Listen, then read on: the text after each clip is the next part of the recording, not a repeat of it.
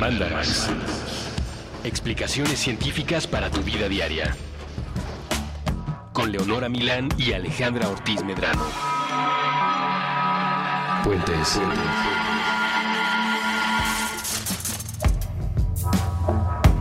Muy buenas, algo y bienvenidos al episodio número 047 del Mandarax. El Mandarax. El ma- la- o la Mandarax. ¿Cómo crees que sería la Mandarax? O el Mandarax. Se escucha mejor el Mandarax. Creo. O decir, aunque tu coche sea una camionetita pequeña como un Golf, es más bonito decir el Golf que la Golf. Un golf la no es una. Un golf no es una camioneta, ¿no? Pues sí, porque tiene como la parte de atrás redondeadita. O sea, bueno, es un hatchback. ¿Eso es lo que hace una camioneta una camioneta? No lo sé. No, Claramente no. nosotros no, no sabemos de, de automóviles. No. Ni de artículos. Ni de artículos. No, no, no, no, no, no, no. El uso correcto de la gramática y nosotros no. Creo que el uso correcto del lenguaje, que se denota siempre que decimos los virus. Eh, o el virus, porque además virus, virus es Sí. como el jean, los jeans, pero Ajá. no, porque es el jeans y los jeans. O la síntesis y las síntesis. Eh, La hay- es- síntesis. hay mucho, hay mucho reto en esto de hablar español. Que en realidad el reto no tiene que ver con el español, porque la palabra virus, que es de lo que hablaremos en el Mandarax de hoy, y que nosotros le decimos en el cotorreo el viru, como uno le dice el tenis cuando está hablando de un solo zapato tenis. El viru, así como la síntesis y la, el, el currículum y demás, pues es complicado para nosotros porque viene de esa lengua madre que es el latín. Eh, ¿Y qué significa virus, Leonora? Significa veneno. Ajá. Aquí, no como en las bacterias, que había unas bacterias buena onda y algunas que necesitamos, los virus sí todos son malos. Pues sí, digo, menos los que se han usado ya des- medio desmantelados para trasladar cosas desde fuera del cuerpo hasta dentro del cuerpo, ¿no? Como de repente para que la creación de algunos organismos transgénicos. Pero, Pero eso es uno que no. ya hicieron. O sea, Claro, en realidad todos los... virus- Sí. Todos los, todos los virus son patógenos. Sí, y esos virus que nos sirven a nosotros para algo, finalmente es porque les metimos mano y, y arreglamos que nos sirvieran para algo, no porque los virus solitos hayan sido buenos y fermenten uvas para hacer vino. Esos no son los virus. Esos- este, pero bueno, los virus se pueden definir como eso, como parásitos, porque todos son parásitos de algo, o sea, no quiere decir que todos sean de los seres humanos, y son muy chiquitos, mucho, muy, Son generalmente más chiquitos que las bacterias, que ya de por sí son muy chiquitas. pero mucho más que las bacterias, o sea, Es mucho más chiquitos. que- sí, hay unos que son un poquito más grandes que algunas bacterias, pero son los menos. Son, son como dos, y vamos a hablar de esos al rato, sí. Eh, pero bueno, eso, los virus son patógenos muy chiquitos, mucho más chiquitos que una bacteria. Eh, de hecho, pueden infectar a bacterias. Y algo que los caracteriza es que no tienen la capacidad de sobrevivir y de reproducirse afuera del cuerpo de su hospedero. Esto es bien interesante por el hecho de lo que significa, por decirlo de alguna manera, en esta discusión milenaria de lo que está vivo y lo que no está vivo, ¿no? Para los biólogos siempre ha sido un, un via crucis definir qué es la vida, contrario a lo que usted pensaría. Porque hay cosas como los virus y también unas proteínas bien locas que son las que generan la, las que causan la enfermedad de las vacas locas, que no tienen todas las características que a usted le enseñaron en la primaria que tiene un ser vivo, que es nace, crece, se reproduce y muere. Sino que de alguna manera hacen copias de sí mismos, pero no, no están vivos como tal. O sea, hacen copias de sí mismos, pero no por sí mismos. Necesitan No. agarrarse de la maquinaria de hacer copias de otro organismo, que es justamente lo que los virus hacen. Pero tampoco es claro que, que no sean vivos, ¿no? O sea, sí se reproducen. Sí tienen, raro, sí tienen material genético. Entonces, eh, no vamos a hablar de esa discusión hoy, No, ni nunca probablemente. ni nunca probablemente. Pero sí les queremos hablar de los virus porque más hay virus, o sea, sí hay unos muy malditos y que además también forman parte de mis pesadillas recurrentes. O sea, Sí. est- sí, esto forma parte de la pandemia. De hecho, Alejandra no les había mencionado este pequeño detalle de su pánico, Pero la realidad es que mucho de lo que se prevé como escenario del, del colapso de, de la humanidad por pandemia Y lo- generalmente implica virus. Y lo que se prevé, o sea, lo que yo preveo, No, porque no está sola. Ese, ese, esa conspiración, sí no, o sea, sí ahí sí no está sola. o sea, yo, no, pero sí lo he hablado ya en otros mandarax, no me acuerdo en cuáles, en el del fin del mundo. Para mí el fin del mundo más probable, bueno, uno tiene que ver con bacterias, que es la resistencia a las bacterias, pero todos los demás tienen que ver con virus, sobre todo el de la influenza. Y pues esto no es culpa nada más de que Alejandra sea una loca que se pone cascos de papel aluminio en la cabeza y se sube arriba de camiones de trailers para hacerle señales a los aliens y que la salven del fin del mundo. No, el casco es para, para evitar que los aliens me vean a mí. o bueno, mis Muy pensamientos. No entendido. Pero pues, o sea, no es un, no es un miedo que esté sin fundamentos. No. Todos los virus han tenido desde que los descubrieron los seres humanos una reputación terrible de generar el contagio y la enfermedad y la epidemia y más terriblemente la pandemia. Y lo que pasó el ¿qué fue? hace un par de años, año y medio con el ébola en África del Es- Oeste. en el es una de las 2014. cosas, ajá, en 2014 es una de las de las cosas que, que nos hace pues creerle más a Alejandra en su Ah, ah, ¿verdad? Síganme todos, síganme todos. Yo te he creído siempre desde que vi Exterminio. Además, me, todo este eh, miedo que tengo de la pandemia inició justo con la con una epidemia de ébola muy grande que hubo en el eh, pues yo En los 90. en los 90 como en el 94 o algo así porque yo era una una pequeña niña que por alguna razón me enteraba de las noticias terribles de que gente se moría en África de ébola y me daba muchísimo miedo y ahí empezó, ahí empezó. Es que sabes además por qué el ébola fue mucho más tremendo para nosotros, que además éramos jóvenes e impresionables en ese momento.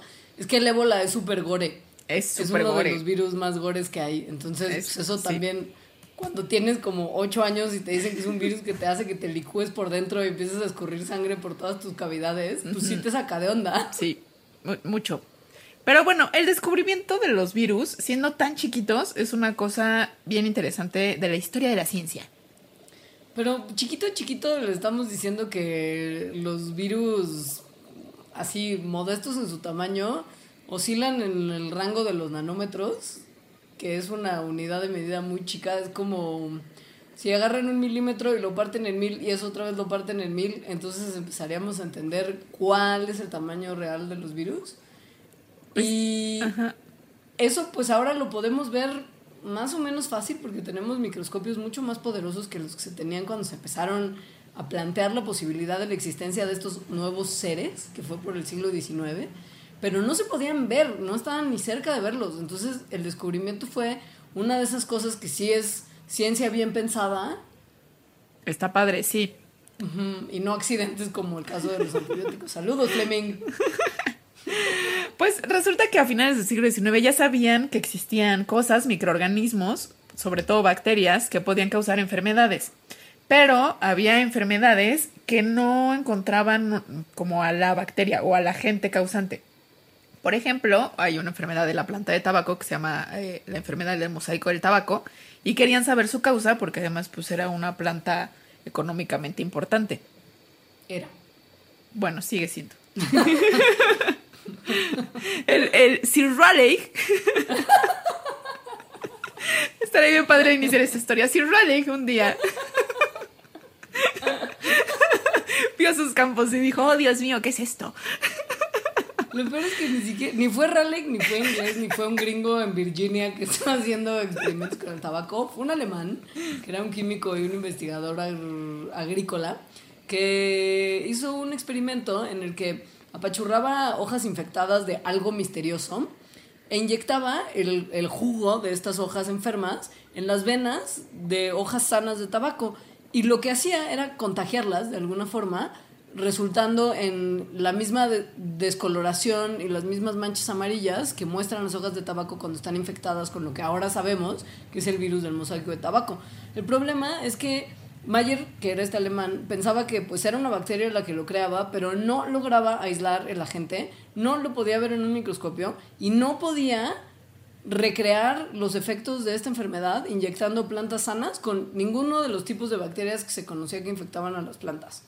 Pero bueno, al parecer Mayer nunca supo que era un virus. Eh, él siempre pensó que era una bacteria, porque no había una forma en que supiera que era algo distinto. Unos años después, pocos años después, o sea, esto sigue siendo finales del siglo XIX, un estudiante ruso que se llamaba Dmitry Ivanovsky, qué padre nombre, eh, hizo los mismos experimentos de Mayer, pero con un, con un twist, con, con algo diferente. Que es que el jugo que hacía, que hacía Mayer, eh, aplastando las hojas de tabaco enfermo, lo pasó por un filtro muy, muy, muy fino, de forma que las bacterias no podían pasar el filtro, ni ningún otro microorganismo conocido. Entonces coló, por así decirlo, el jugo infeccioso y luego lo volvió a inyectar a las plantas y las plantas se volvieron a infectar. Eso quería decir que el agente que las estaba infectando pues era mucho más chiquito que todo lo que se conociera hasta ese momento. Contrario a lo que uno pensaría, Ivanovsky, aún cuando descartó con lo del filtro la posibilidad de que la infección fuera bacteriana, siguió manteniendo que esa cosa la causaba una bacteria o algún tipo de toxina soluble. Pero pues como justo no se sabía que había algo más chiquito que las bacterias que fuera venenoso, literal como el nombre lo indica, pues la conclusión seguía siendo la misma, hasta que un holandés muy listillo cambió la manera de pensar y dijo, bueno, es que igual esto no es una bacteria, no es una bacteria, sino es un virus vivo líquido. O sea, sin saber muy bien qué era un virus, ¿no? Pues nada más cambió como un veneno, o sea, piensen en la palabra virus como veneno. O sea, pensó que el agente causante era algún tipo de veneno que estaba vivo y que era líquido. Y que pues no, porque ni está vivo como conocemos que las bacterias, por ejemplo, están vivas, ni es líquido, porque, no, porque no lo son, pero pues la palabra virus se quedó. Ajá. Fue en 1931, bueno, de hecho en 1931 se inventó el microscopio electrónico en el que se pueden ver cosas muy muy chiquitas y en 1939 se vio al primer virus que fue justo el del mosaico, de la enfermedad del mosaico del tabaco de hecho, pues el, virus del mosaico de tabaco, como ha sido una cosa que ha costado tanto dinero para la gente que... Para Sir Raleigh. Para, para el Big Tobacco. es uno de los virus que mejor se conocen y que más se ha usado como modelo para estudiar no solamente la manera en la que operan los virus, sino cómo podemos manipularlos para hacer que hagan cosas que nosotros queremos. Todo por los cigarros que usted se fuma y la gente mala, mala que está detrás. Entonces, bueno, ¿por qué decimos, por qué digo yo sobre todo con tanta insistencia que el virus está vivo y no vivo? Porque está como en la fronterita. Porque, porque no comprendemos bien la vida. No, real. es una cosa bien triste. Pero es cierto, no nosotros dos, pues, o sea, nadie. Bueno, sí. Yo... O sea, sí, pero... Este tiene, como ya dijimos, algunos elementos que sí tienen los seres vivos, pero no los tiene todos. Por ejemplo, tiene DNA o RNA, pero no tiene los dos. Los demás seres vivos tenemos los dos y necesitamos los dos. Em, tampoco pueden vivir independientemente de los de sus hospederos, lo cual es una forma rara de vida.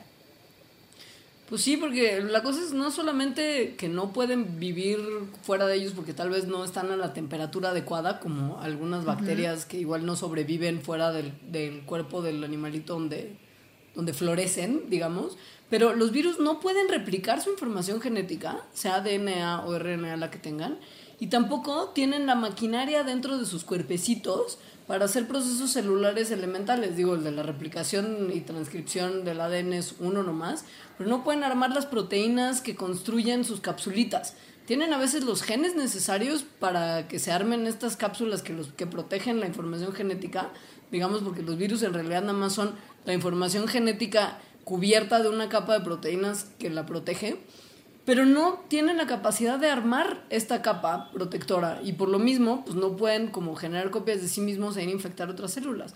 Esto obligan a las células que infectan a hacerlo por ellos mismos, como que hackean los mecanismos de la célula infectada y la hipnotizan casi zombimente, lo estoy poniendo de una forma muy burla, para que haga su trabajo por él. Y entonces la célula ya no puede hacer sus propias funciones y se convierte solamente en una fábrica de virus, que eventualmente, por órdenes del virus, explota dejando salir los nuevos virus que formó. Es un mal viaje.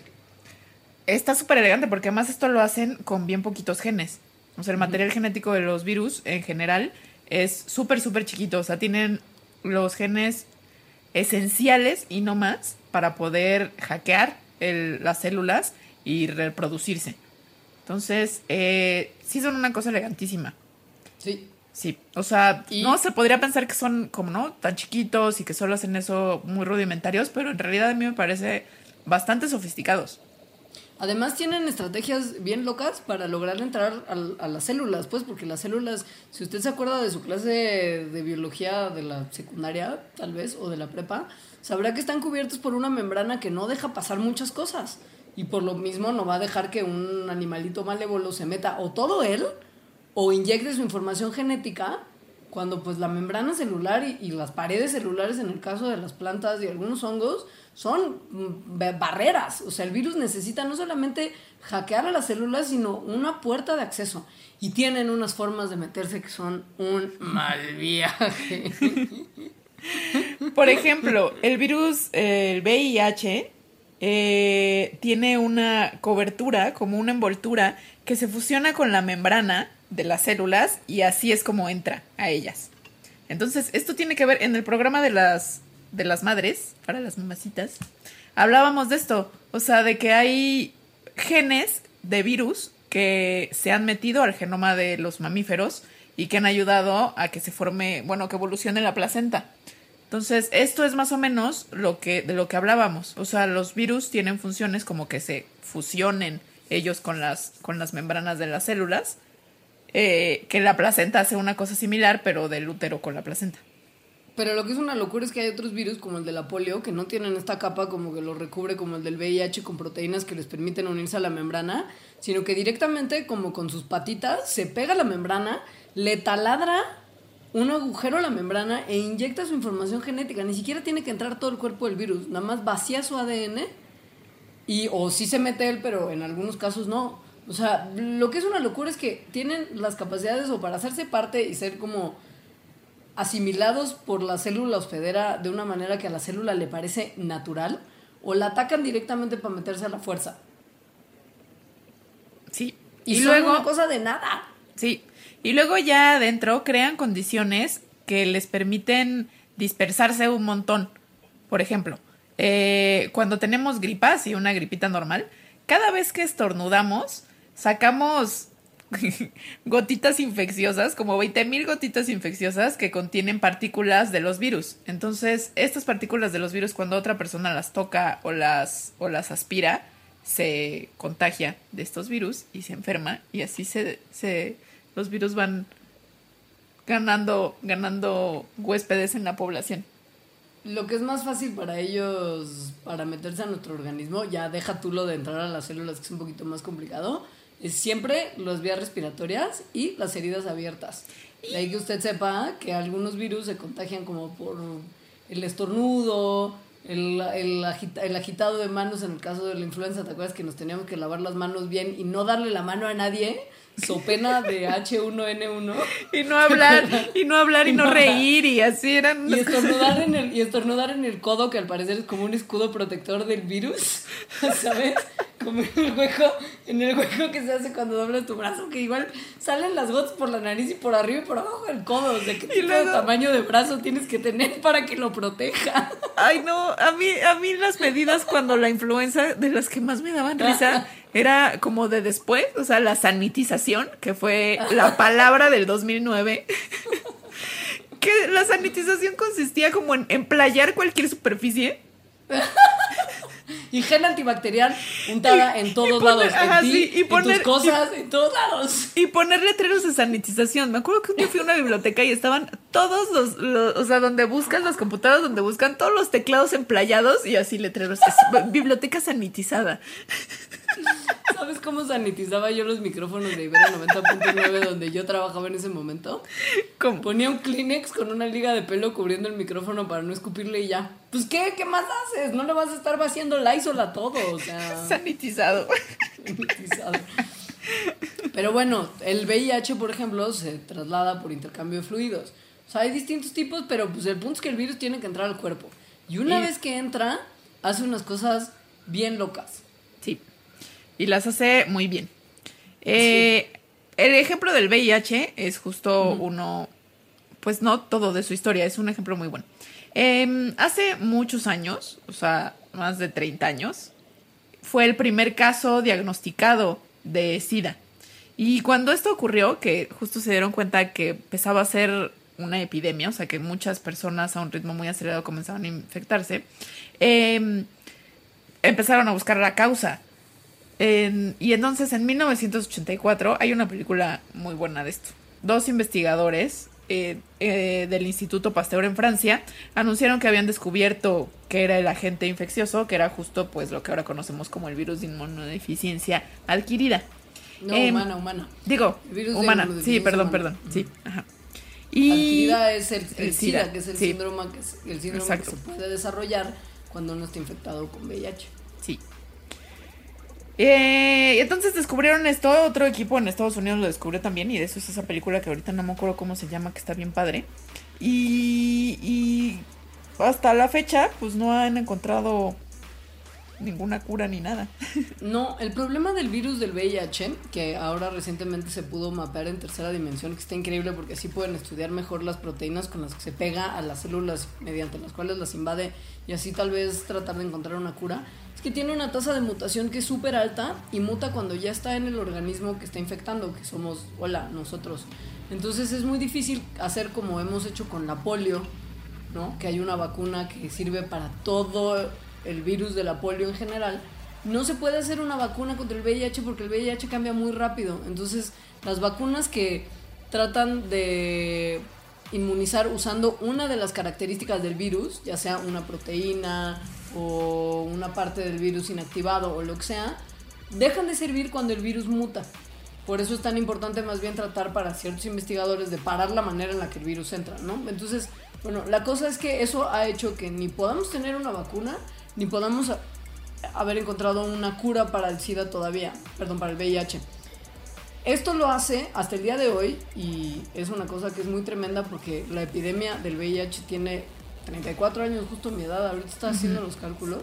Sigue siendo el virus que más daño le hace al ser humano. Independientemente de que el ébola asuste más, que la influenza sea como lo que tiene Alejandra sin poder dormir bien en las noches. El VIH sigue siendo el virus de importancia humana más preocupante que se haya, pues, que se haya tenido que, que, que estudiar y curar y deshacernos de él hasta la fecha. Y no se ve para cuándo vaya a cambiar. Es una situación que sigue adelante. Si te viene bien, vamos a un corte y platicamos un poquito más del VIH y de otros virus que son motivo también de preocupación. Me parece bien. Muy bien, ahorita volvemos.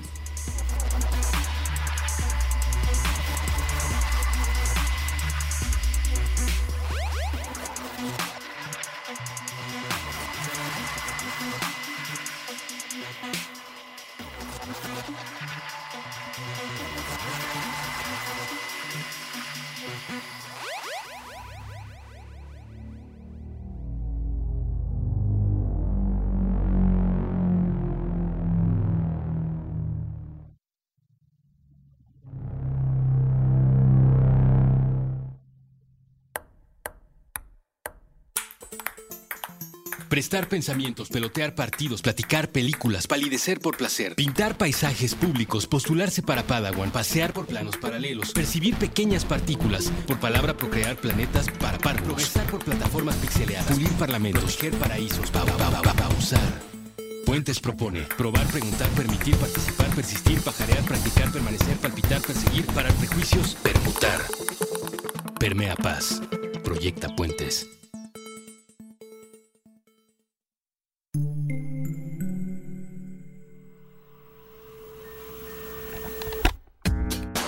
Un libro para el fin. Porque la cosecha de letras nunca se acaba. Con Eduardo Limón. Con Eduardo. Nuevo episodio todos los martes a las 10 a.m. Fuentes.m.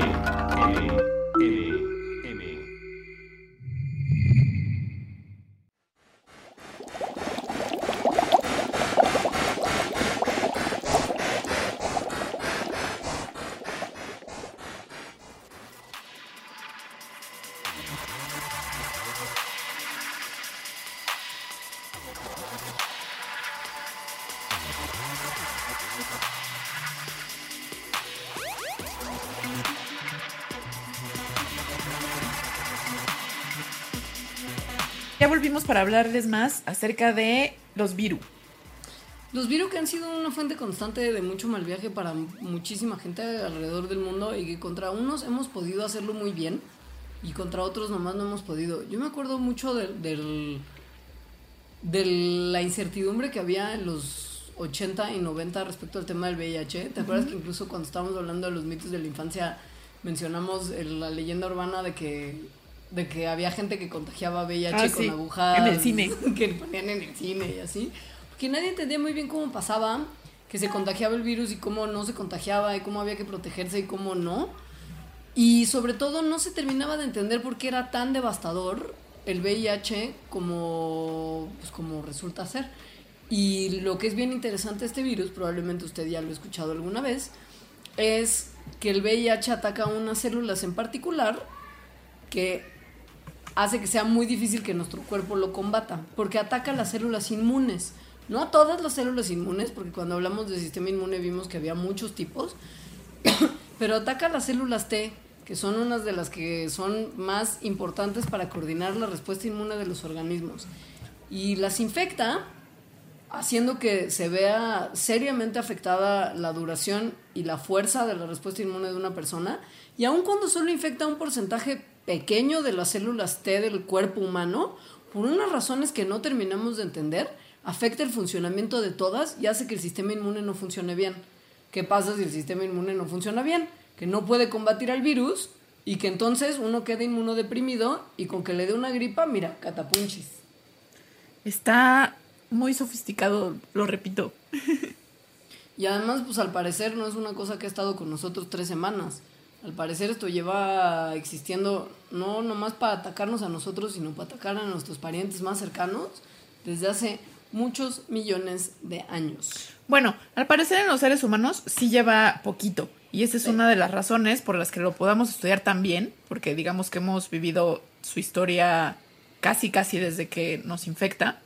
Em, y también es uno de los motivos por los que no tengamos defensas, porque hemos evolucionado desde hace muy poco junto a ese virus. Sin embargo, hay un virus muy similar que de hecho es del cual proviene, que es el virus de la inmunodeficiencia simio, en simios, simiana, o no sé cómo se diga.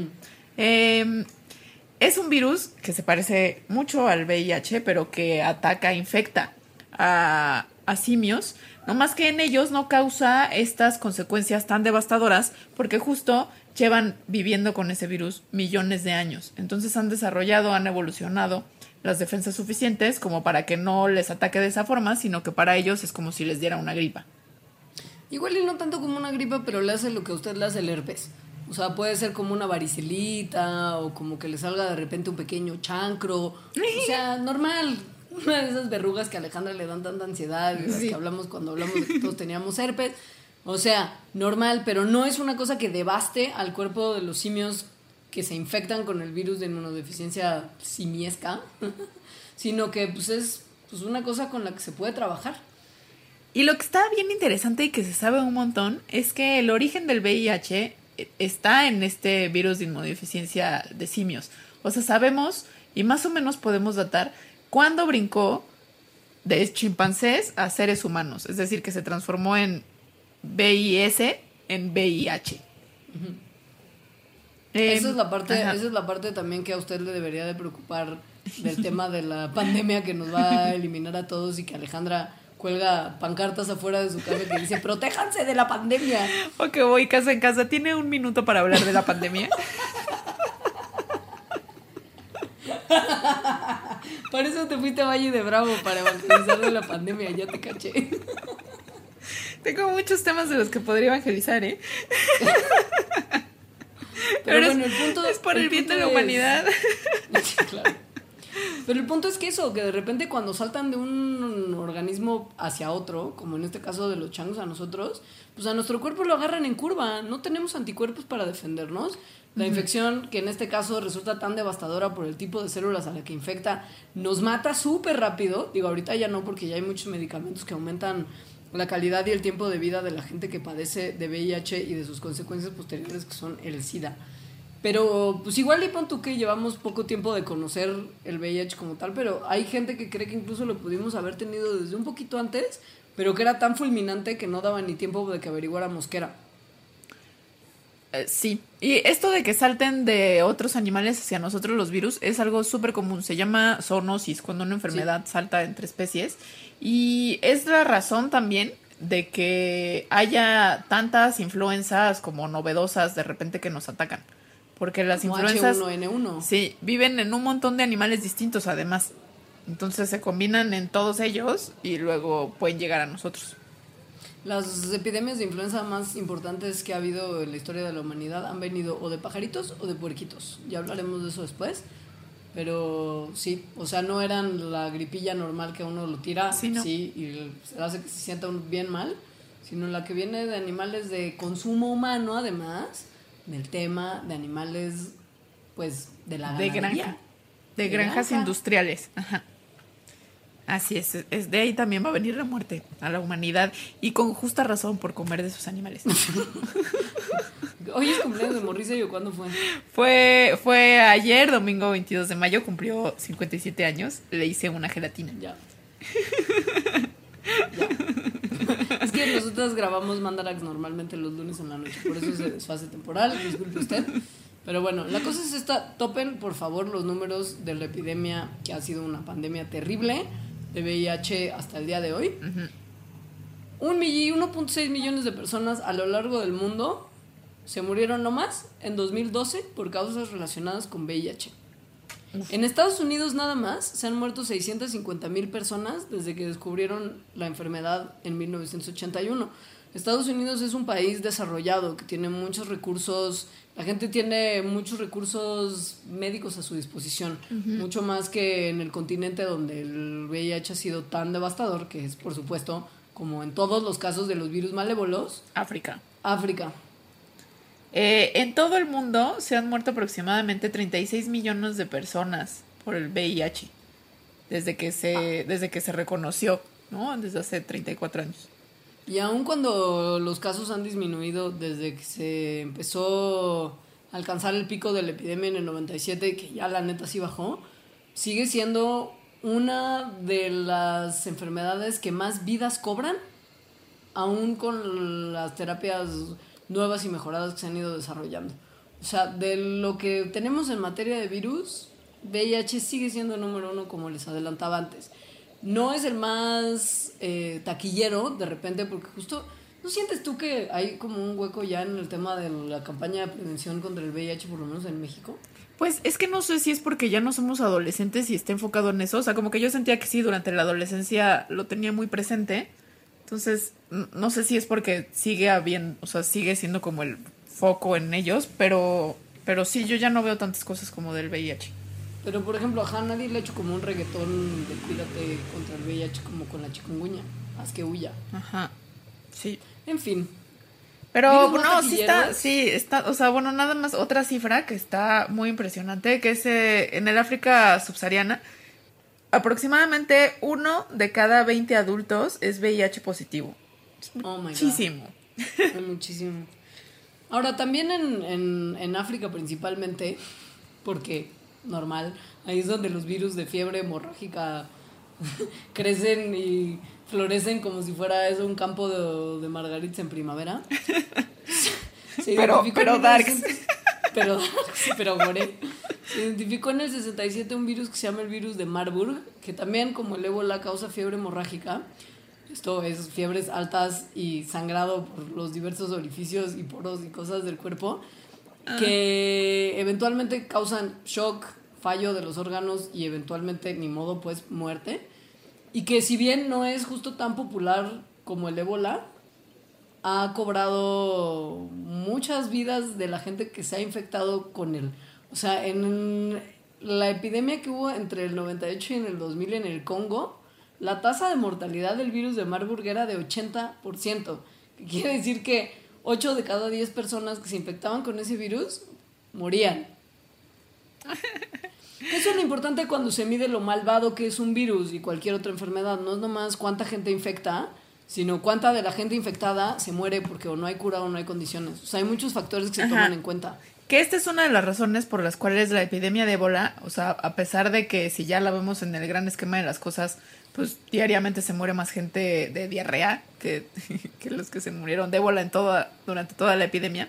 Lo, lo que hacía muy preocupante y por lo que la gente que estudia esto y que trataban de, de contrarrestar la epidemia estaba como muy asustada, es por eso, ¿no? Por la tasa de mortalidad, o sea, de por el número de personas infectadas que se morían, por la proporción, no nada más por cuántos eran. Lo que es más loco es que después de todos estos virus que son súper gore y que estamos acostumbrados a pensar en ellos como lo peor, el virus que tiene la tasa de mortalidad más tremenda en caso de que uno no se aplique la cura en el momento en el que detecta que se le pudo haber contagiado, es uno con el que todos estamos acostumbrados a convivir de alguna manera si hemos tenido mascotas y que creemos que no, que no da, porque países como los nuestros, que somos un poquito más desarrollados, pues tenemos una cultura justo de vacunación y no estamos en contacto con la vida salvaje contagiada, que es el virus de la rabia. Que el, pues tal cual destruye tu cerebro. Entonces, lo bueno es que existe una vacuna y que además la vacuna te la pueden poner después. Por eso cuando a alguien le muerde un perro, van y le ponen la vacuna Sí. después. Y esto, en la gran mayoría de los casos, pues funciona. Pero si no se aplica el tratamiento, es 100% seguro que te vas a morir de rabia. Sí. Y el problema es que pues cuando te muerde un perro que tiene cara de loco, es muy fácil saber que tienes que ir al doctor y que te inyecten. Además creo que son como 50 inyecciones en el ombligo. Creo que es de las cosas más dolorosas que te pueden aplicar en Yo materia de nunca he entendido por qué es en el ombligo. Yo tampoco. Pero bueno, la cosa es que si de repente te muerde otro animal que también es portador de la rabia, como un murcielaguito o una ratita Una o rata. una ardillita, igual y no te das tanta cuenta. No, no entiendo las circunstancias en las que no te darías cuenta que te mordió un Sí, murciélago, no. pero en países en desarrollo ocurre seguido. Una rata. No. sí, algo que- como que me Pero- mordió algo. Pero pues es que sí, no es un first world problem, pues, ¿sabes? Eh, Ajá, o sea, topa, 55 mil personas se mueren cada año en Asia y África de rabia. Eso es una cosa de- de problemas de países en desarrollo. ¿Qué te digo? Otro de los virus que me causa muchas pesadillas es el Porque de... el CDC porque tú fuiste a ver el CDC a ver qué te ofrecían. Sí, ojalá pueda poner, ojalá encuentre las fotos de cuando fui al CDC y se las pongo en la bitácora. Tengo una foto junto a una fotografía muy ampliada del virus del ébola. Yo, yo con una cara de terror. Como te Pero- encontré enemigo. Pero, pues es que, en el, es que en el CDC están guardados además muestras de los Es- peores enemigos de la humanidad. están Por eso guardados. es tan tremenda la visita de Alejandra, porque no Sí. solamente está una foto del virus del ébola, sino que ahí guardan muestras de otros virus que normalmente no azotan a la población humana, como pues Bueno. la viruela, que está Eh. erradicadísima desde hace años. que normalmente no azotan, pero sí azotaron. Sí, O sea- con furia y látigo de siete puntas. Ajá, cuando llegaron los europeos con sus... O sea, creo que el arma más poderosa que trajeron fueron las enfermedades, entre ellas la viruela, que hay estimados que dicen que mató al 90% de la población que estaba aquí en América. O sea, en el siglo XX nada más, la viruela mató a 300 millones de personas. Y 300 si- millones en un siglo. Y es un siglo en el que ya había salud como la empezamos a conocer ahora. Imagínate lo Sí. que era antes. Y si tienen la curiosidad morbosa y las entrañas suficientes para googlear imágenes de personas con No. viruela, es No, no. horrible. Horrible. No les vamos, esas sí no se las vamos a poner porque. No, es horrible, es muy Alejandra- feo. Sí. O sea, es que si a usted le gustó, por ejemplo, Hostel, la película esta de Eli Roth, y les gustan ese tipo de cosas más gore y ver cómo a alguien le arrancan un oño con un clavo, tal vez le apetezca Ah. No. ese tipo de. Bueno, entonces yo alguna vez lo hice, eh, siendo también una niña. Y me dio mucho miedo porque además me enteré que yo no estaba vacunada, así como nadie de mi generación, porque la viruela fue erradicada, entre comillas. No, no es cierto, sí fue erradicada. sí fue erradicada. Eh, a finales de los 70 y en 1980 el mundo se declaró ya libre de viruela, entonces ya no hay necesidad de que nos vacunen. Sin embargo, a los militares, por ejemplo, sí los vacunan de viruela, que es lo que a mí despertó como mi, mi mente paranoica y entonces busqué vacunarme. No lo logré porque tienes, tienes que hacer un trámite muy grande con el, con el ejército, justamente. Y no, no es algo fácil. No lo intenten. No creo que es algo de lo que tengan que tener miedo tampoco. No es mi intención hacer eso. Sí, no, no. Lo que está bien bonito del tema de la viruela es que como se logró que se erradicara, fue mediante la utilización de vacunas y prevención, que es justo lo que ahorita ya no estamos haciendo. ¿Qué lo hizo? Ese es el mal viaje. Sí, lo hizo el CDC. Que eso fue una de las cosas que vi en su museo del CDC. Eh, es, una, es un ejemplo bien bonito de, de epidemiología, o sea, de cómo le hicieron para ir rastreando los últimos casos, ir vacunando a las personas que estaban ahí hasta que se encontraron y ahí está la foto de un chavo que es el que es el la última persona que tuvo viruela, ¿no? En África. Y ya, así se radicó. Refiérase por favor al mal viaje que es el Mandarax de vacunas, donde ya hablamos de la importancia de vacunar y de lo preocupante que es no vacunar. Nomás si quiere que se le explique más a fondo por qué tiene sentido esto que acabamos de decir y por qué usted tiene que preocuparse de muchas otras cosas, sobre todo si piensa procrear próximamente. Sí, vacúnese a sus hijos y así. Sí. Bueno, también en virus de mucha peligrosidad están los que transmiten los mosquitos, de los que ya hablamos en el mandarax del mosquito, de los que no hablaremos. Pero, por ejemplo, tal vez usted no sabe que si tiene chamacos, igual de una cosa de la que se tiene que preocupar es del rotavirus. El rotavirus. ya no nos, o sea, ya no nos da tanto, o por lo menos no tan, tan, tan recio. Tan fuerte, porque según yo varía, ¿no? De repente que estás medio malita de la panza, es rotavirus. Yo tuve una gastroenteritis hace un par de semanas, que no están ustedes para saberlo, pero estoy segura que era rotavirus. Bueno, tú y 111 millones de casos en el mundo cada año. De acuerdo al CDC. Hay que decir nada más que el CDC es el Centro de Prevención de Enfermedades de Estados Unidos. Por si alguien no De tiene control. la misma paranoia. Sí. De control. Ajá, sí. sí. pero de control y prevención. Sí. Es, y tiene. Para entrar te piden las perlas de la Virgen. Es, sí, es, es muy como en las películas. Es que, dude, no, según yo, no están esperando turismo. Según yo, tú, tú eres la única turista del CDC que ha entrado como en la historia. Pero bueno, estábamos hablando del rotavirus, ese que causa a Leonora y a los otros 111 millones de casos Sí. de gastroenteritis cada año en el mundo. ¿Cómo se contagia? De la peor manera posible. Es la ruta oral fecal. ¡Qué peor nombre de ruta! Sí, ya es sé, la pero peor quiere ruta. decir que básicamente, o sea, si yo tuve rotavirus, es probable que haya consumido pequeñas partículas de heces con O las sea, que que me quiere. contagié el rotavirus. Que o sea, es otra estrategia, ajá, que quiera. Es otra estrategia de los virus para entrar a nuestro cuerpo a infectarnos mediante las heces y los productos de desecho. Es que ruta oral fecal suena como a corto de Robert Rodríguez. La ruta oral fecal. Ojo, pues este es un problema también del tercer mundo un poco, ¿no? O sea, de países en desarrollo, porque el problema de las gastroenteritis y de cualquier enfermedad que cause lo que viene siendo la diarrea explosiva de- incontrolable es que te deshidratas y Sí. si no hay tratamientos eficaces contra la deshidratación, mucha gente muere por eso, por la deshidratación que causa una diarrea que no se puede controlar. Ajá, y eso es sobre todo grave, serio en niños. En el mundo mueren aproximadamente cada año 440 mil niños de complicaciones, o sea, deshidratación causadas por rotavirus.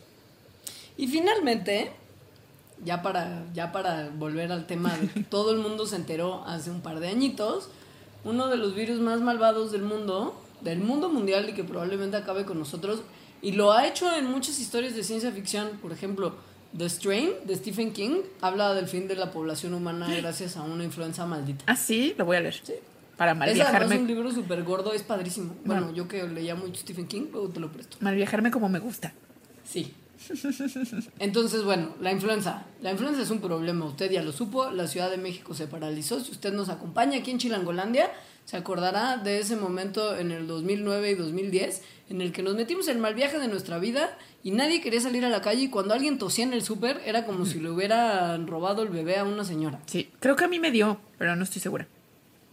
A mí me dicen que me dio también después, o por lo menos me dio algo que se me quitó con Tamiflu. A mí me dio después, sí. Sí, a mí también. Pero bueno, es re contagiosa. Es re contagiosa. Y, y lo malo, impresionante de las influencias es que eso, como que salen muchas todo el tiempo. Por Cada ejemplo, año, cada ajá. año hay variedades nuevas de Sí. influenza. ha habido unas influencias históricamente muy mortales. La gripe española, como se le conoce, pero que no solo ocurrió en España, comenzó en 1918 y infectó, enfermó al 40% de la población mundial, matando aproximadamente a 50 millones de personas, que en 1918 eran un montón de personas. La cosa de la influenza española es que afortunadamente para la humanidad tenía una tasa de mortandad más o menos baja comparada con otras influencias. En 1997 hubo un conato de brote que asustó mucho a la población de Hong Kong, que se llama justo la influenza de Hong Kong, que tenía una tasa de mortandad de una en tres personas. o sea, si eso se hubiera salido de control. Es como, la viruela. De control, sí, como se salió de control la influenza española, se hubiera acabado probablemente gran parte de la humanidad y no, el mundo no sería como lo conocemos hoy. O sea, en el 97 estuvimos a nada. ¿Y sabes cómo lo controlaron? Lo controlaron matando a todos los pollos de Hong Kong, porque era una variante que venía de los pollitos que se usan para consumo humano en Hong Kong. Y entonces se murieron, creo que tres de, o no, o siete de doce personas, una cosa así. Pero si esas personas no estaban en cuarentena y llegaban a propagar la cuestión esa, iba a ser un desastre global. Hay que dejar de, comer pobrecitos pollos. Bueno, la H1N1 sí fue, o sea, a pesar como de la información así que si es grave o no es grave, no sé qué, los estimados de las personas que murieron alrededor del mundo de H1 y N1 sí son impresionantes. Es entre 151 mil y 575 mil personas solo entre 2009 y 2010. La cosa es que la gente no se muere lo más del virus de la influenza, sino de las complicaciones. Pasa que había muchas neumonías, que, o sea, pasa que cuando uno está muy enfermo con influenza suele desarrollar otros contratiempos respiratorios. Y esto de repente hace muy difícil que se calculen las tasas reales de muerte que tiene la influenza alrededor del mundo cada año, porque pues uno puede tener neumonía y llegar al hospital con un cuadro de neumonía y se muere y tal vez no se detectó que esto era causa de una influenza. Entonces, más bien se calcula con estadísticas. Puede ser que el tema de la cantidad de enfermos y la cantidad de fallecidos por influenza sea todavía más tremenda de lo que pensamos. Cuando el virus de la influenza o de alguna gripa se mete al cuerpo, pues causa varias cosas dentro del cuerpo. Por ejemplo, inflamación, mucha inflamación en los pulmones, que eso, si se pone muy darks, puede llevar a un fallo respiratorio y matarte. Eh, más para que usted lo sepa. Sí. Puede dañar de otras formas los pulmones al punto que sea imposible que pase oxígeno a través de ellos y por lo tanto a la sangre. Entonces, eh, pues te mueres de una forma muy rápida. Sí. Falla, hay una falla múltiple de tus órganos por la falta de oxigenación. Pues mira. Y otra cosa. Igual y sí. O sea, si vamos a, perdón, a morir en la pandemia, igual no está tan tremendo. Mejor que la fiebre hemorrágica.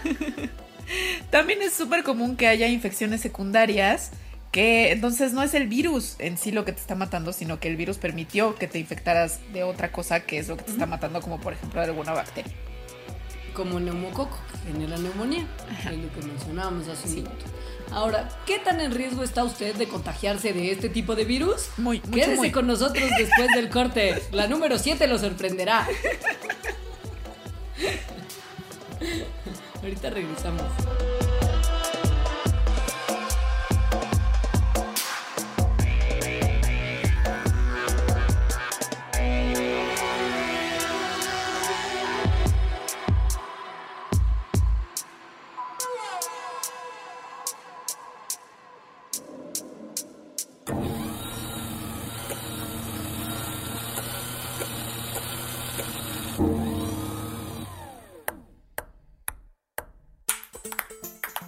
Prestar pensamientos, pelotear partidos, platicar películas, palidecer por placer, pintar paisajes públicos, postularse para Padawan, pasear por planos paralelos, percibir pequeñas partículas, por palabra procrear planetas para par, progresar por plataformas pixeleadas, pulir parlamentos, proteger paraísos, pa, pa, pa, pausar.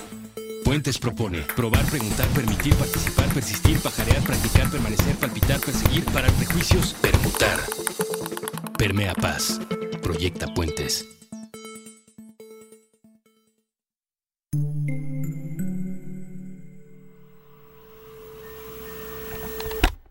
Mapa de palabras. Un viaje sobre la literatura infantil y juvenil. Con Ana Paula Rosales. Nuevo episodio todos los viernes a las 10 a.m. Puentes.me.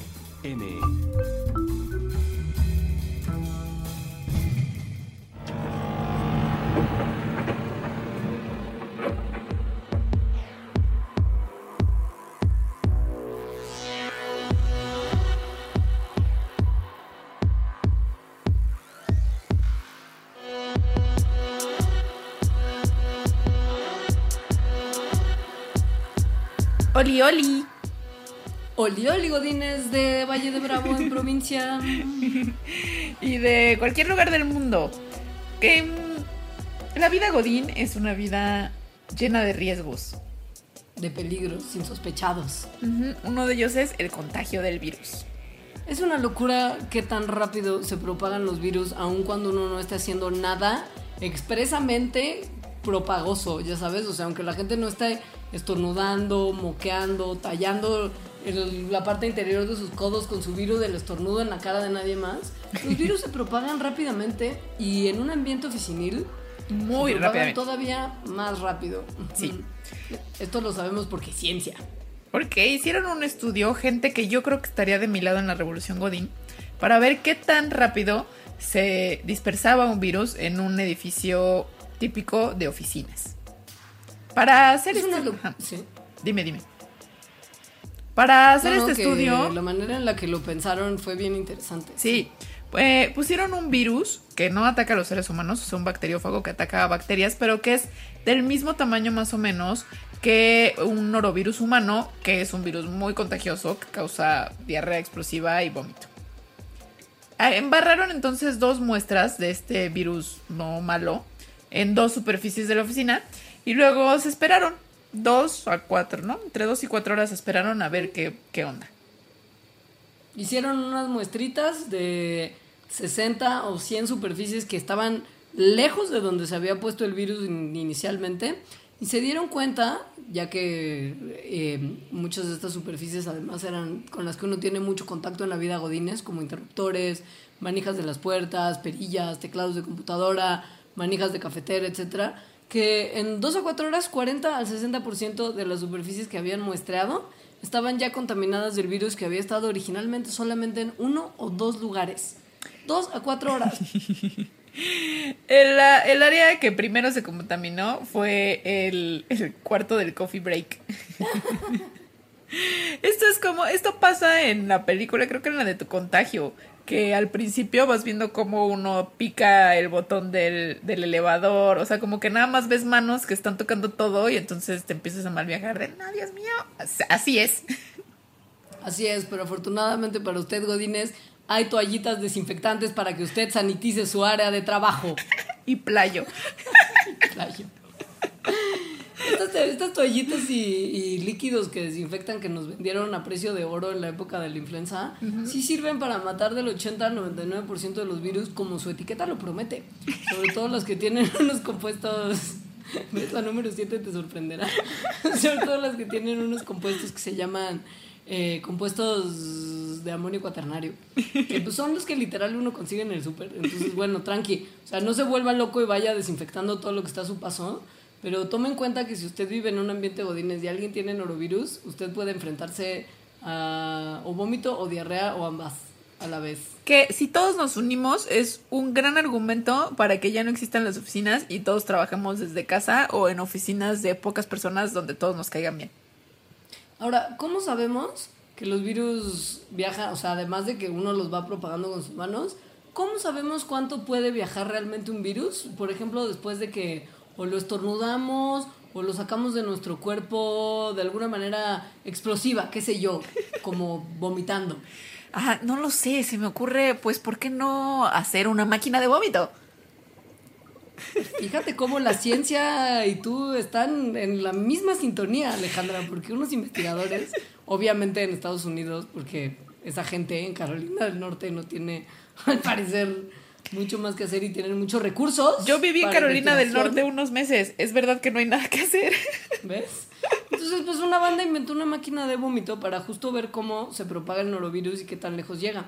Y lo que hicieron fue, literal, inventarse un sistema que expulsaría una sustancia que en textura y consistencia es similar a la del vómito explosivo. y meterla como adentro de una pecera. Le ponen play y entonces el mecanismo hace como... Y entonces sale la sustancia gelatinosa, ¿no? Y lo que miden es que tantas de estas partículas de la sustancia gelatinosa se vuelven eh, aerosoles, o sea, se vuelven eh, transmitidas por el aire y se dispersan de manera aérea. Entonces, para calcular esta aerosolización, pues había diferentes fuerzas en las cuales podía salir el vómito. En la fuerza más leve, o sea, en el nivel menor de aerosolización, mandaba 13.000 partículas virales a volar por los aires. Y solo se necesitan de 20 a 1300 de estas partículas para infectar a una persona. O sea, si alguien vomita cerca de usted, usted está en altísimo riesgo, si este vómito es provocado por un virus, de contagiarse de ese virus por cómo se transmiten y, viajan las partículas en el aire. Tal vez a usted no le importe porque no está normalmente en contacto con gente que está vomitona porque tiene norovirus. Pero hay gente que está en contacto con estas personas, que son, por ejemplo, las personas que limpian en los hospitales eh, la vomitada de otros. Entonces, estas personas en general, pues traen cubiertos, ¿no? Las manos, por ejemplo. Pero ah, este tipo de experimentos que están muy chistosos de máquinas de vómito, lo que están indicando es que tal vez se tengan que cubrir más y proteger más las caras, por ejemplo. Vamos a poner el experimento de la máquina vomitona en la bitácora para que usted la vea, porque está chistoso, además tiene como hasta una carita y todo. Pero, pues mire, para que se quede usted tranquilo, todos estamos sujetos, aunque usted no sea un trabajador de la industria de la salud, al contagio de virus. Incluso. Hasta los propios virus. Exacto. Hay virus que infectan a otros virus. Y esto lo descubrieron porque hay unos virus muy locochones que son muy grandotes, que justo son los que pueden ser infectados por otros virus. Pero el descubrimiento de estos virus grandotes es algo de los que les vamos a hablar ahorita, porque son algo muy Estuvo raro. bien loco. Estuvo bien loco. ¿Qué pasa que justo cuando empezamos a entender qué eran los virus y nos dimos cuenta que eran tanto más chiquitos que las bacterias, pues no nos cabía en la cabeza que hubiera unos que fueran infinitamente más grandes que el tamaño estándar de los virus. Y por lo mismo tardamos mucho tiempo, tardamos yo hablando con la humanidad la ciencia, sí, en descubrir que había unos virus de tamaños casi microscópicos en vez de nanoscópicos que probablemente habíamos confundido mucho tiempo con otro tipo de parásitos, ya fueran por ejemplo bacterias o amibas que son de tamaños más grandes normalmente. Es por eso que a estos virus se les puso el nombre de mimivirus que se deriva de microbios que imitan, que en inglés es mimic, a otros. ¿no? ¿Por qué? Porque seguramente los estábamos confundiendo con bacterias por el tamaño tan grande que, que tienen. Estos mimivirus tienen más o menos aproximadamente mil genes. En comparación, por ejemplo, con el VIH, que solo tiene 10, pues es muchísimo más grande. Hay otros que son todavía más grandes que los mimivirus, que se llaman pandoravirus, como la caja de Pandora, que tienen hasta 2.500 genes, que además fueron como causa de más sorpresa todavía en los investigadores que los descubrieron después de los mimivirus, porque pues estaban más o menos preparados para encontrar virus en el rango de los mil genes, ¿no? Como el mimivirus, pero no que fueran casi del doble. De hecho, a los pandoravirus ya se les había visto, solo que justo no se les había reconocido como virus por el tamaño que tenían. Lo que es una locura es que hay como hipótesis de cómo tienen tantos genes aun cuando no los usan, que dice que estos virus y otros virus que son virus de DNA en vez de RNA pueden ser en realidad descendientes como encogidos, como cabecitas encogidas de jíbaros, de ancestros que sí eran celulares y vivientes y que en algún momento fueron como modificando su estilo de vida hasta convertirse en le parasité. Porque esto es algo común con los parásitos, no solo virus, sino cualquiera que van perdiendo genes porque utilizan la maquinaria de muchas otras cosas de aquellos a los que infectan. Entonces, no utilizan muchos de sus propios genes, eso, ¿no? Utilizar genes pues es un gasto energético, entonces si de repente aparece uno con menos genes, pues debe ir mejor. Estos nuevos virus grandotes son motivo entonces, y más bien no motivo, pero como motivación para seguir en el estudio de cómo es que los virus han ido perdiendo sus genes a lo largo de los millones de años que llevan existiendo con nosotros y qué significan estos virusotes todos grandes que además se encuentran en los lugares más raros del planeta. O por lo menos ahí fue donde se les descubrió. que pueden ser trama de una película de terror. O sea, sí. la resurrección de un virus de hace muchos, muchos años. Se encontraba congelado, como Walt Disney, en el permafrost de Siberia. La actividad irresponsable del ser humano que causa el calentamiento global hace que se libere el virus infectando al resto de los supervivientes. Solo unos cuantos lograron quedar vivos. La número 7 te sorprenderá. Bueno, más o menos esto, pero sí, en el que infecte a personas y que haya un número 7, es algo que pasó hace poco. Que se derritió una parte del permafrost de Siberia que llevaba 30 mil años súper congeladísimo y con esa... O sea, se llama, se llama permafrost, es hielo permanente. En el nombre dice cuánto tiempo llevaba congelado.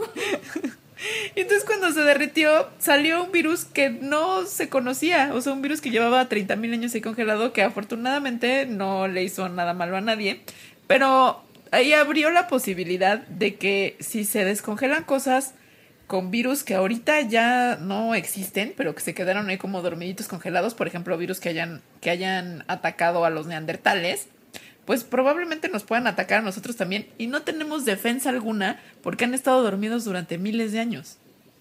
Hasta podría ser viruela, ¿eh? Ni siquiera tenemos que ir tan lejos como en el Neandertal. Sino que podría ser viruela que está ahí congelada y se libera porque se derrite porque calentamiento global y ¡pum! Mira, la pandemia y todos, caput y hasta luego. Mira, Lo que por- está muy tremendo es que, o sea, en el momento en el que apareció este virus congelado, la probabilidad cero que existía de tener contagio de un virus de hace 30.000 años, ahora es una probabilidad no cero. Que Pues quiere sí. decir que ya no es imposible el escenario de la película de terror. Y bueno, este virus que, que, resu- que resucitó después de 30.000 años era uno de estos virus gigantes. Y es también a uno de estos virus gigantes donde se les encontró virus más chiquitos que estaban infectando. O sea, viru infecta viru. El virus está horrible, el virus sí es bien mal viajoso. Es mucho más mal viajante que la bacteria. Aun cuando hagamos el capítulo de Mandarax de la bacteria mala, usted se dará cuenta que esto es lo peor de lo peor. De hecho, pues un poco justo por, por esto, es que las vacunas se han alabado como el desarrollo médico más importante de la historia de la medicina moderna.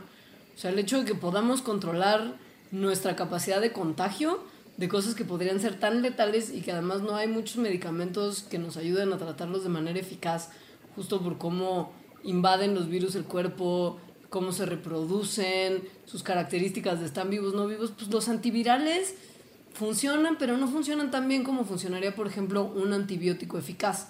Las tasas de éxito son de 40% más o menos, cuando los antibióticos tienen una tasa de éxito mucho mayor. Entonces, el que haya vacunas y podemos tener prevención contra el contagio de los virus es importantísimo. Como ya lo hablamos en un mandarax. Sí, nada más para que se le quede ahí de tarea. Piense, ahora que conoce mejor los virus, cuán importante es tomárselos en serio. Gente, por el amor de Dios. Y pues ya con esto nos despedimos. Este programa fue muy mal viajoso, me gustó mucho. Porque Darks y porque Morris de cumpleaños ayer y él es Darks como tu corazón. Bueno. Y porque además habla mucho de no comer pollo y cerdo porque Exacto. meat is murder y porque virus ¿Por qué? es influenza. Porque poco a poco los voy a ir convenciendo a todos de mi revolución Godín con argumentos. Súper científicos de los cuales yo seré partícipe y cómplice. Bien. Y que además suscribo, o sea, ustedes creen que no, pero yo en realidad No, estoy claro. totalmente a favor de la revolución Godínez. Bueno, déjenos sus comentarios en la bitácora o en nuestro Twitter, que es arroba mandarax, o los personales, que el mío es arroba alita-emo. Yo soy arroba Leos y nuestro Facebook del Mandarax, donde están todos los links a todos los episodios de Mandarax que hemos hecho, es facebook.com diagonal Mandarax lo explica todo. Muchas gracias. Como un detalle curioso nomás antes de despedirnos, piense usted en el logo de Mandarax que estará viendo en la página de Puentes y sepa que es un bacteriófago, como los que usan para los experimentos de la máquina de vómito, del contagio godines, para que vean qué tan importante es el virus en nuestra vida y cuánto nos gustó hacer este episodio para La ustedes. máquina de vómito. Bueno, adiós. Adiós.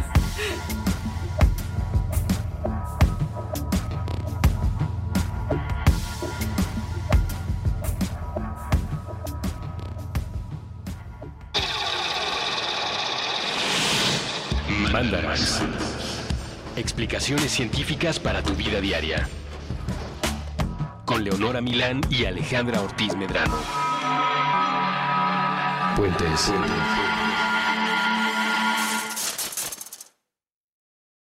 Judy was boring. Hello. Then Judy discovered ChumbaCasino.com. It's my little escape. Now Judy's the life of the party. Oh, baby, Mama's bringing home the bacon. Whoa, take it easy, Judy. The Chumba life is for everybody. So go to ChumbaCasino.com and play over 100 casino style games. Join today and play for free for your chance to redeem some serious prizes. ChumbaCasino.com. No purchase necessary. Void where prohibited by law. 18 plus terms and conditions apply. See website for details.